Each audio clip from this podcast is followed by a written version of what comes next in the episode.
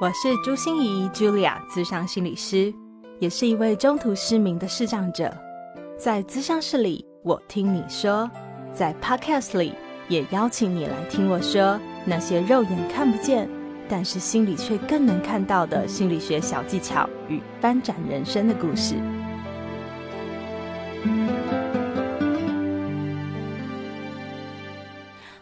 亲爱的朋友，你好吗？我是朱心怡，Julia，智商心理师，欢迎收听朱心怡说心里话。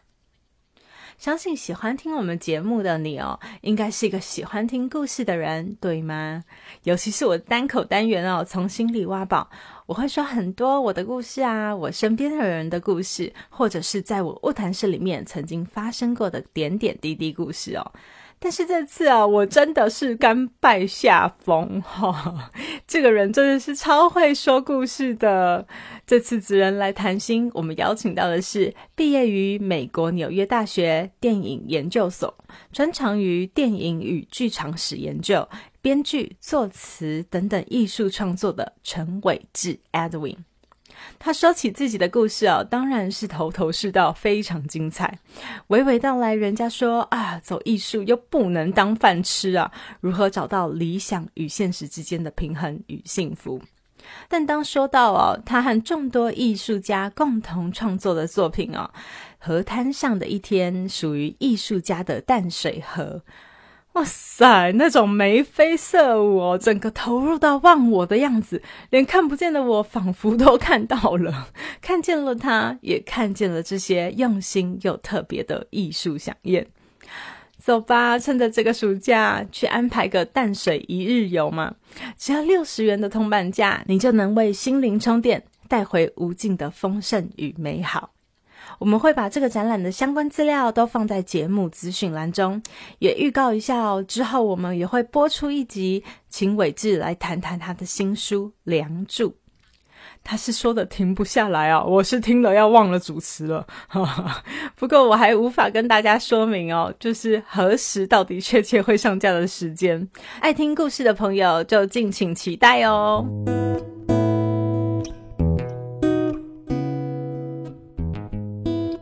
伟志很特别的地方，嗯，就是我无法介绍他，因为他 因为他的头衔实在太多了，就是好像呃自由撰稿人啊、影评啊，对不对？然后词曲创作，所以 Edwin 呃伟志有办法定位一下自己或介绍一下自己吗？你现在的身份主要是做什么？然后有哪几个角色的 舞台上面的称谓？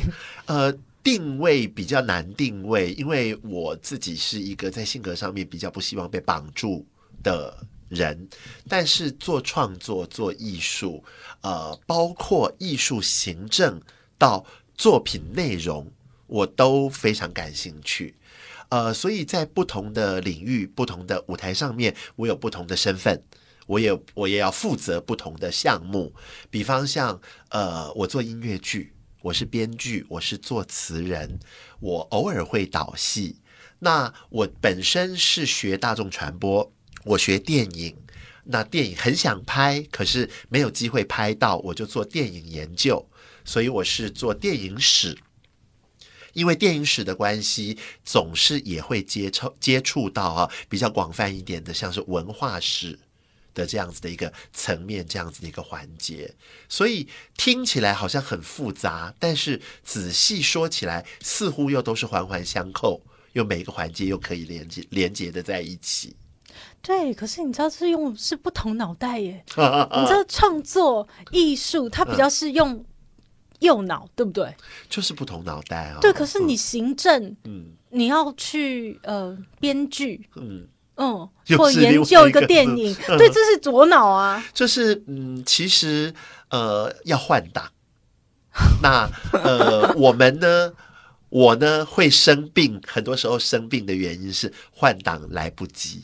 啊，像前两天就病倒了，真的换挡来不及。那个工作压力排山倒海过来的时候，我们如果顾内容。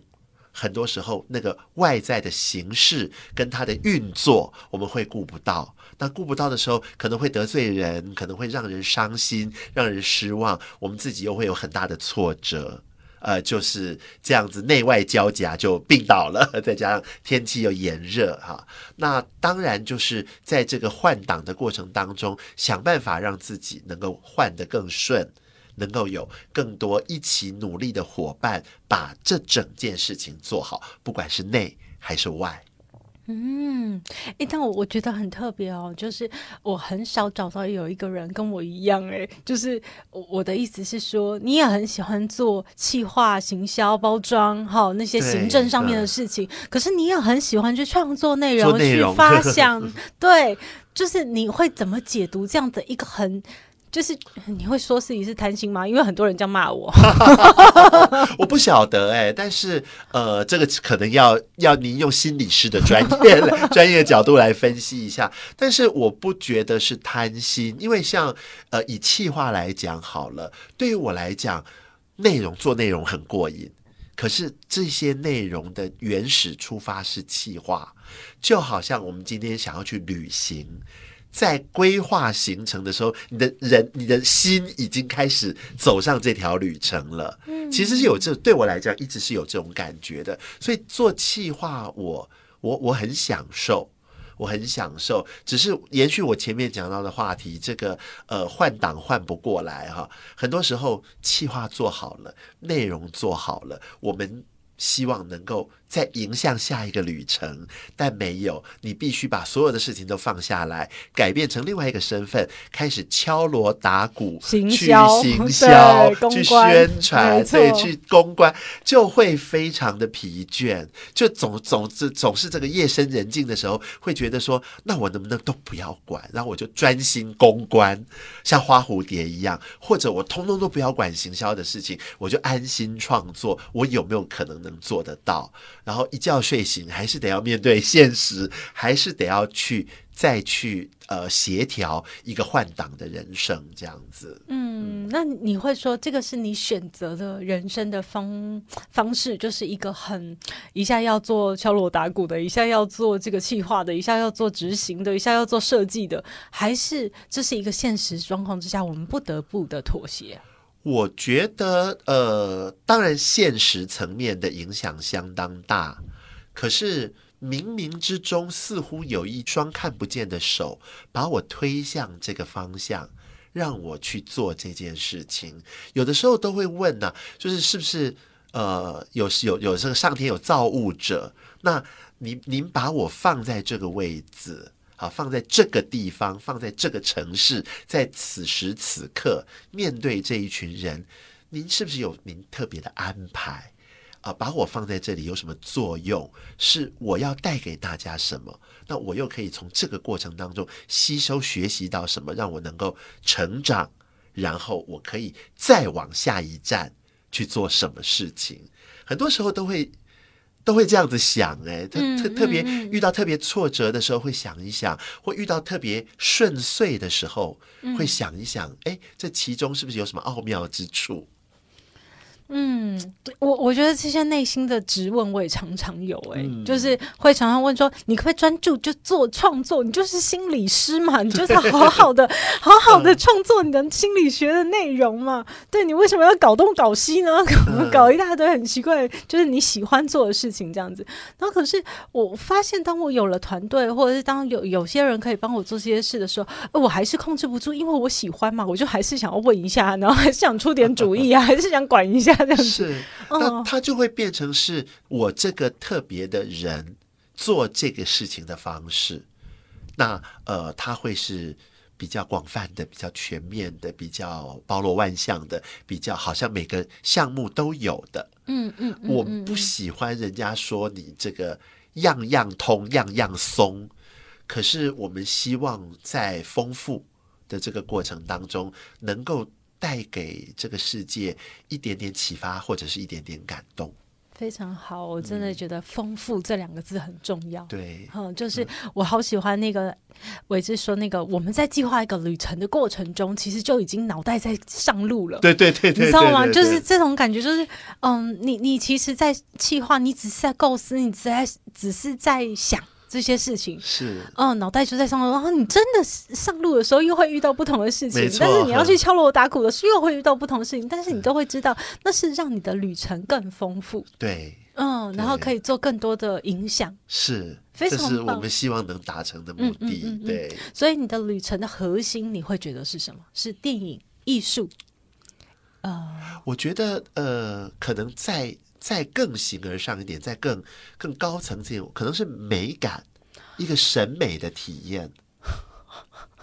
文字的美感，电影、不止不影止片的美感。因为，比方说，像我很喜欢听故事，嗯。呃，电影也好，舞台剧也好，歌曲也好，呃，甚至我们办展览也好，它其实是在讲故事。啊，那是一个体验。他讲的故事不见得是有情节的故事，他可能只是在讲一件事情，或只是在讲一个概念，但是对我来讲，那就是在讲一个故事。所以这是一种美感。我就在想说，哇，这就是一种这种真的是只可以体会不可言传对的。对对 对，是美感。呃，这个美感的，我们说美学教育，我们说审美体验，这个美感，呃，它可以透过不同的感官，呃，可以可能看得到，可能听得到，可能闻得到。可能摸得到，我们刚刚讲到旅程，那我们去这个旅行的时候，我要吃得到，我要住得到，我要睡得到，它都是体验。嗯，对，那这么多的体验，我们每一个细分下去，它是破碎的。对，我们往一个总体的这个另外一个方向去看的话，似乎就是一个总体的审美的美感体验。非常好的解释哎、嗯。我这样听起来就哦，这样子比较好好去定位你，比较好 定位对对了对。有没有看了洋洋洒这么多介绍，然后这么多内容，你做过这么多事，嗯，不知道要怎么说的好。嗯，所以在这个美感的这个体会体验上，哈，就我们其实就可以开始谈，比方说品味啊，比方说我们谈鉴赏，嗯哎，这些词汇、嗯嗯这些动词就用得上了。嗯嗯，所以你是嗯想要嗯一个方面，当然是让自己能够去在这个呃这什么浸泡在这里面，然后去把这些东西的美能够在你的身上展现嘛，对不对？不止，嗯因为呃，我记得我高中的时候，那个时候刚上高中的时候，跟学长聊天，然后几个学长给了我蛮大的影响哈、他们自己可能不晓得，但是就在那个呃意识形成的过程当中呢，他们提到了一件事情，他们举了一个举了一个例子，叫做电梯。电梯电梯，哦，电梯门打开，嗯把大家载进电梯里往上提升。他们举了一个这样子的例子。嗯那我们如果永远在高楼，阳春白雪，谁上来啊？对，可是当我们把自己的这个东西往下放，而不是堕落，不是媚俗，也不是从众，但是当我们把电梯从高处降下来，打开门，带大家上楼，这件事情我觉得蛮重要的，而且想一想也挺伟大的。非常伟大耶！我我我都不知道为什么我听了眼眶都会湿湿的，就会想说，哇，我这对电梯往下，然后你把大家能载进来到再进来，对，然后然后往上走，哪怕只是更上一层楼，一层楼都好，对，所以独乐乐不如众乐乐，真的是啊，大家可以一起享受。是，然后独乐乐不如众乐乐。如果我们从赚钱或者是产业的角度，当有众乐乐的时候，这其中才有可能会有商机，会有市场。那这是现实层面。嗯，所以我们说，呃，演艺事业，我们说 show business，有 show 才会有 business，有了 business。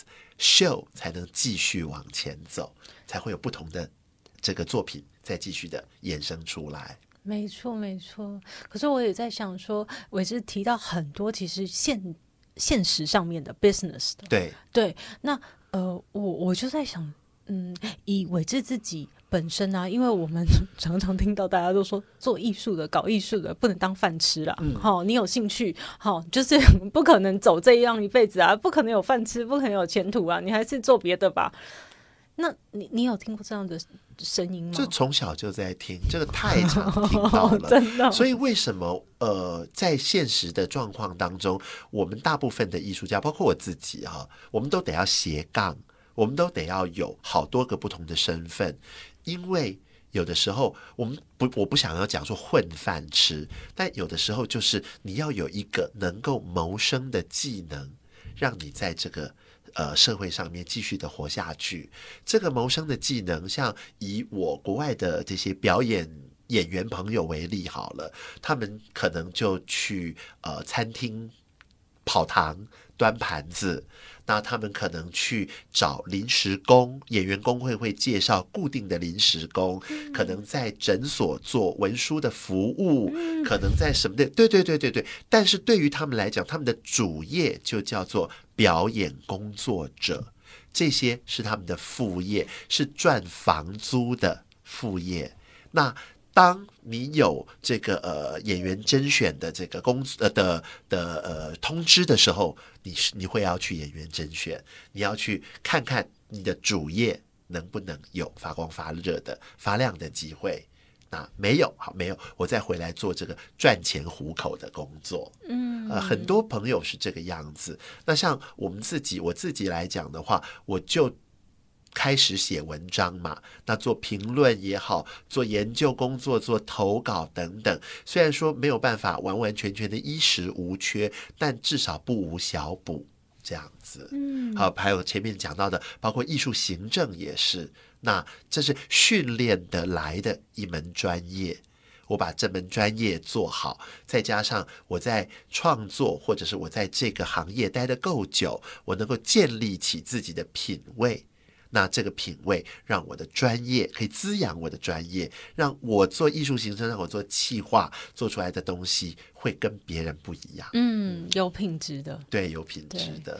哎，我我我这样突然觉得，伟哲，我不知道这样可不可以，我我这样好像有点说风凉话哦，可是我听起来就是，我觉得好幸福哦，幸福在于说，呃，我们谋口饭吃的方式哈、嗯是跟你的本业，也就是你自己真的想做的事，是那么的靠近的。可是当你在说那些表演工作者，他必须得去端盘子，啊或者他必须处理行政的时候，我就在想说，哇，他们做这些的心情不知道是什么耶。有的人心情是很好的，很正面、很健康的；有些人是不愉快的。嗯的确有会觉得说我龙困浅滩呐、我被大材小用啊，我堂堂一个什么什么什么，我怎么在这边伺候什么什么什么？我们都有听过。那如果在这个我们前面说到的换哈，在这个不断的换挡、不断的斜杠的过程当中，都能够用一个比较正面的、健康的呃态度来面对，来呃，像我的话，我是尽可能把它整合在一起。我觉得那其实是一种幸福，因为你就是跟你喜欢的东西没长相左右，对，所以我就是觉得好像是在你的事业群里面，有一些是可以赚钱的，有一些是你愿意烧钱的。对对对对嗯对，有有的时候就是这个这个或许是一种平衡，应该这样子说，它或许是一种平衡。嗯哎、我我我觉得蛮蛮好的，蛮好的。可是我觉得伟志你长到现在一定很非常不容易，因为你刚才就说啊，从小到大 都在听，对不对？啊，真的真的非常不容易，包括呃。那个家里的压力，包括社会上的压力，还有尤其我们真正开始做的时候，呃，家里的你说家里的压力也好，家里的支持也好，社会上的压力还还有支持也好，其实一方面很重要，另外一方面呢，真正对于我们对于我自己来讲，最大的消耗是我不断不断的要给出我的信任。嗯嗯，我要去信任别人，我希望别人信任自己。但是当这一层互信关系被剥削或被利用，甚至被践踏的时候，那是最伤心的时候。可以举一个例子吗？我听起来也很伤心。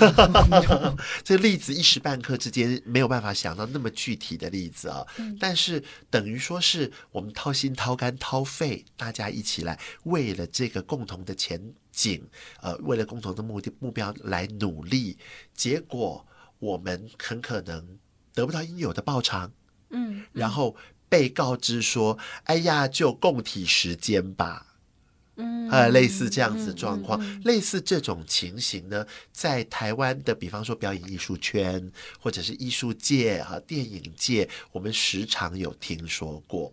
那呃小呃就是比较轻微一点的，可能忍一忍就过去了；比较严重的会可能造成工伤，造成过劳，可能剥夺了性命。那这都是不太好的状况。我们推到一个情绪上面，或者是一个心理状态上面的一个反应，那就是我的信任被剥夺了。嗯。我这么这么的相信这个系统，相信这嗯个彼此之间的这个互动关系，结果我们就很遗憾，感觉被骗了，对嗯，交了学费，对，辜负了，花了时间，辜负。那个主持人您说的很真好，就是辜负，被辜负了。嗯，我们也很不希望辜负别人，对，所以要不停的去面对困难、挑战困难、解决困难，是。这就好像是你现在在做的事。可是，在这个过程中，就是一个旅程，而且你知道，就是你在搭建电梯，对对不对？对这让大家往上爬是，我不再只是小时候那个任性的艺术家，啊！就是我就是要走艺术，哎，对，那那我要逃，我就是要走艺术，那我要怎么走？嗯，我要我的我的帮手在哪里？嗯有谁是我的后盾、靠山？那我的观众在哪里？我们能不能一起成长？嗯，呃，现在就要想更多这方面的问题。对，不是我爽就好了，不是他呃，因为 我我喜欢的艺术类型绝对不是一个人爽就好了。我喜欢不管是剧场也好，电影也好，电视也好，哪怕是展览，它都是跟所谓的乐听人、乐听大众要发生关系的。嗯对，所以，我们来谈一谈你最新的这个展览，好不好？啊是描述淡水河的是的艺术家，是的，应嗯该这样子说哈。这个展览我们最开始的出发点是，哎，暑假，嗯，然后我们的展场在淡水，嗯，我们来做一个淡水生态展好了。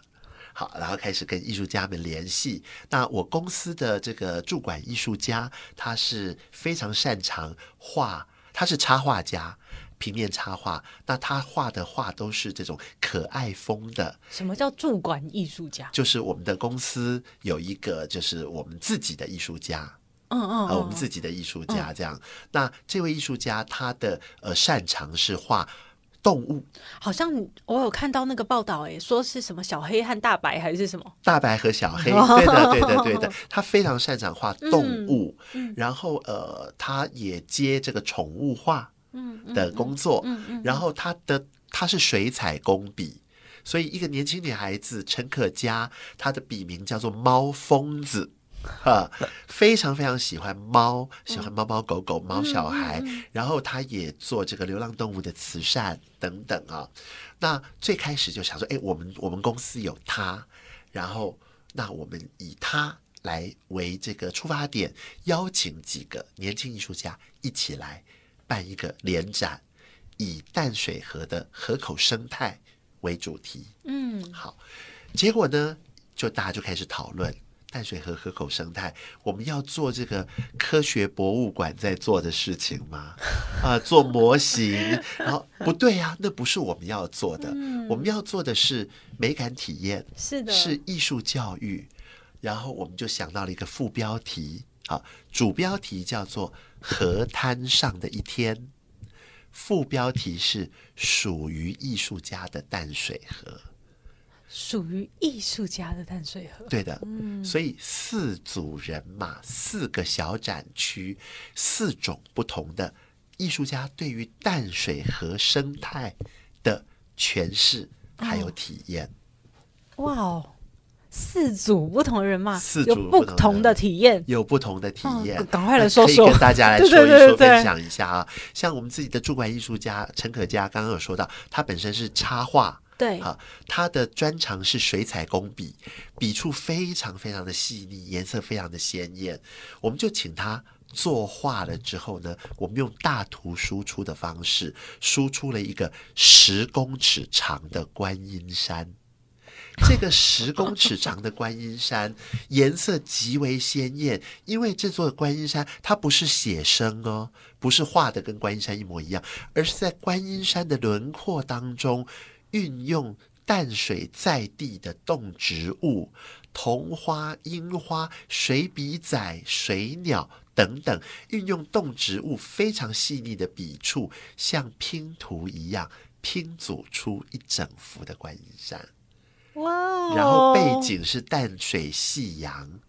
他的我们的插画家，他他的这个大白狗跟小黑猫就做成立牌摆在这个观音山前面，然后我们还现场准备了游泳圈，大家可以拿着游泳圈跟大白狗、小黑猫的这个牌子，跟观音山还有这些美丽的动植物一起拍照。为什么是游泳圈？因为整个就是这一个展区的地面，我们画了波浪贴在地面上，再搭配上本身展场这个非常漂亮地板的倒影，所以你好像就在波浪里头载浮载沉一样。所以我们现场就准备了游泳圈。哇！那这只是一区而已哦，嗯对这只是一个展区而已。那第二个展区呢，是淡水在地的一位剪纸老师，他的笔名叫做极简花，听起来好像这个极简主义的极简，不是，是吉祥的吉，剪刀的剪。极简花花花老师，那极简花老师呢？他做了一幅剪纸，好，大家都知道剪纸，嗯可是他的这幅剪纸两公尺高，啊，高哦，这么大幅的剪纸，嗯两公尺高，我们把它高高的挂起来，背景呢？极简化老师就用渲染的方式，在纸上染出了蓝色和橘黄色两种不同的渐层色泽，然后长长的把这个蜡纸拖开来，然后他的这一幅作品叫做《流动的时光》。这个两公尺高的剪纸，从最上端，呃，这个日月星辰宇宙，一直到最底部是呃大自然的花草树木扎根，整幅透过剪纸跟手工雕刻，把它高高的挂起来。啊，这个颜色非常非常的漂亮。嗯，然后呃，另外一旁的白墙上呢，它就用不同层次的蓝色剪出了淡水的一些特色，比方像淡水有很多的店家喜欢养猫。啊，河猫哦啊，就捡了一只很大的猫，然后捡了淡水河的小舢板，渔船上面有非常细致精工雕刻的渔网哇哦，等等啊，这个是剪纸区。是第三个区呢是另外一位年轻艺术家，还不到三十岁哈、这位老师呢，他他告诉我们说，他想做蝴蝶。好，那我们想说，哎，做怎么做蝴蝶？对对，台湾以前是蝴蝶王蝴蝶王国。国，嗯为什么叫蝴蝶王国呢？因为外销蝴蝶标本，那些蝴蝶标本呢，都是漂漂亮亮的、栩栩如生，本来就标本嘛，就是真的蝴蝶做的，然后装在极漂亮的这个框子里头，框框里面一个一个像这个奖牌一样这样子的礼盒。那这位老师呢，他用很漂亮的旧的木框、木头框做了十二幅。宛如呢当年这种外销蝴蝶标本礼盒的这个十二个框。可是这十二个框当中，他邀请他的好朋友在北投还有淡水地区帮他拍照、采集风景，所以拍拍了，比方像呃夕阳，嗯，拍了庙宇，拍了古厝，拍了淡水老街的花丛，嗯，这些照片呢，他就这个冲印出来之后，他把这些照片里面的颜色跟元素提炼出来，印在白布面上，然后把这个印出来的白布面上面印出来的五颜六色，剪成他想要的不同种类的蝴蝶翅膀。剪成？对，就是哦。他他用他用这个镭射切割，嗯嗯切割成不同形状的蝴蝶翅膀。哇。所以我我举个例子，比如说有一幅是北投捷运站，它的这个钢管建筑以及蓝天白云，那就印在了布面上，嗯。做了特殊的处理，然后把这个钢管跟蓝天白云的这些元素剪下来、切割下来，成为蝴蝶翅膀。做成像蝴蝶标本一样的，就放在这个北投捷运站的这个框框里头，然后命名，这叫做谁谁谁采集到的蝴蝶标本。哇哦，总共有十二幅，这整个十二幅叫做淡水河蝴蝶采集计划。好酷哦，很有趣，非常有趣。那这位老师他有两个小区，另外一区呢，他就把蝴蝶从那个标本框框里头解放出来，也不用帮蝴蝶做身体，它就只是不同颜色的蝴蝶翅膀，然后全部。用拼贴的方式贴贴贴粘粘粘，让这些蝴蝶标呃，让这些蝴蝶翅膀附着在他搜集来的古董家具上面。所以做成了另外一组，呃，等于说它的专区有两个角落，一个角落是蝴蝶采集计划，另外一个角落呢是一项装置艺术，嗯，就是这些采集来的蝴蝶翅膀附着在。我们生活当中会用到的家具，比如说穿衣镜啊，比如说台灯，嗯或小书桌等嗯等，嗯就附着在这上面嗯嗯啊。这是第三位老师，对。然后我们总共四个专区，对对第四区呢是一个主打的大区。这个大区里面呢，我们特别邀请到了呃洪新富老师，纸雕大师。他呢就是常常我们看这个元宵节提灯笼，嗯那个纸雕灯笼很多都是他设计的。那他就带率领着他们有一个整个团队，叫做扶风文化。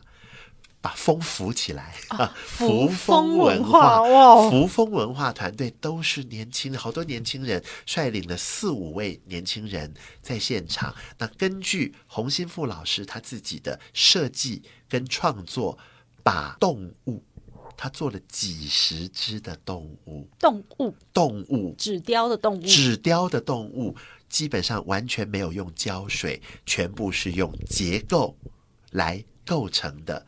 然后这个动物里头分成两个种、两个系统，一个叫做潮间带，嗯，所以就有弹涂鱼、有寄居蟹，还有淡水河口的白鹭鸶等等潮间带。另外一个系列叫做台湾特有种动物，就把一些很这个稀有的台湾特有的，比如说穿山甲，比如说老鹰，比如说石虎、台湾蓝雀啊、金门的戴胜等等，把这些动物也邀请到了现场，而且全部用白纸来做它的纸雕，让参观者可以不在在没有颜色的干扰之下，清晰的看到大自然赋予这些动物它们的最细致的细节，它们的关节、它们的这个翅膀、它们的羽毛的这个角度跟形状等等。那再透过现场的打灯，会有影子，会有镜面的反射，所以这是我们的第四个专区。哇塞，真的听完都觉得这个鸡皮疙瘩都起来了，真的就是欢迎大家来啊！对啊，真的不知道怎么样可以，就是想出这些。那难怪伟志说团队合作很重要，互信很重要很。重要。对，然后大家都要炒出自己最好的料理，然后互相能够搭配，互相能够搭配呈现一个最好的，能够一文。对对对对，那这个展览是从什么时候开始啊？即日起哈，我们整个暑假到九月三号。到九月三号号，啊，地点呢是在淡水哈，这个淡水有一个金郁金香酒店，就在红毛城的隔壁，在护卫炮台的旁边。那金郁金香酒店它里头有一个呃商场，我们的展场在这个百货公司的二楼，叫做护卫故事馆。啊，这个展场。哦，在商场的二楼，对，这是好在商场的特别二楼哦。然后在这个展场，等于说是呃，你可以规划，您可以规划一个半天甚至一天的淡水行程，嗯，然后就这样子一路名胜古迹玩过来，对，对。然后又可以 shopping 一下，又可以穿，还有电影院，对还有电影院影城哦是是是然后去餐厅用个餐，这对样子，对对对对，对，然后我们的展览呢，以往大家都会觉得说，哎，这种展览就地点又不在市中心，做个免费展。我们这次也希望尝试，希望大家能支持青年艺术家。我们收少少的铜板价，对，呃，全票才六十块钱而已。开玩笑，六十块钱钱你们能活吗？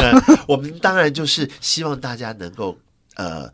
这是一个象征性的收费，是一个支持，支持我们，嗯支持艺术家，支持这种呃艺艺术人生这样子的一个那如果想多支持一点，那欢迎捐款。款，可以吗？可以捐款。当然，当然，当然。我们现场还有包括像义卖啊，还有这个商品的正式商品的贩售，有义卖，有这个会开发票的商品贩售嗯。等等，有好多的名目跟种类。那如果说您觉得这种少少的这个经费不够表达您对我们的支持，我们当然另外也有就是所谓的赞助方案，这个就可以我们再再详聊，再细聊这样。非常好哎、嗯我觉得听起来就是这个这个展览好特别，嗯然后好用心，然后也会让人有。光是听就会有很多不同的体验嘞，所以脑补对脑补，那就是很感谢呃，听到这个主持人讲出了用心跟特别。我想我们的团队如果知道了这两个形容词，他们应该会非常的欣慰。就是要传达出来给大家。那一台电梯希望能扶持很多人，我们一起上楼哦。一起上楼一下，不用上到很高，更上一层楼就好。对，是是，所以我觉得，嗯，我我我不知道听众们有没有感觉哈，伟志刚才在一开始跟我们聊他自己的故事的时候，我觉得没有那么的放得开，就整个人。但是当你讲到这个展览的内容，好，然后当你叙述这个内容的时候，哇塞，那个是整个投入进去、哎，这就是艺术魂吗？这是这真的是艺术魂，因为呃，要我们谈自己，总会觉得说，哎，这在外人面前，呃，面对着大众哈，会多多少少会有一些防卫心。可是要我们谈我们的作品啊，那真的就是就是完全的放飞这样子，对，非常好，所以因为有那个信心。对，嗯所以伟志，如果我们想要了解呃你们公司，你们公司叫什么名字？好，我们公司这个名字也很有趣啊，我们公司叫做艺盟友。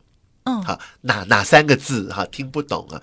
艺术的艺，那萌芽的萌，萌芽的萌、哦，萌芽的萌哦不是联盟的盟，不是联盟的嗯盟哈，嗯朋友的友嗯。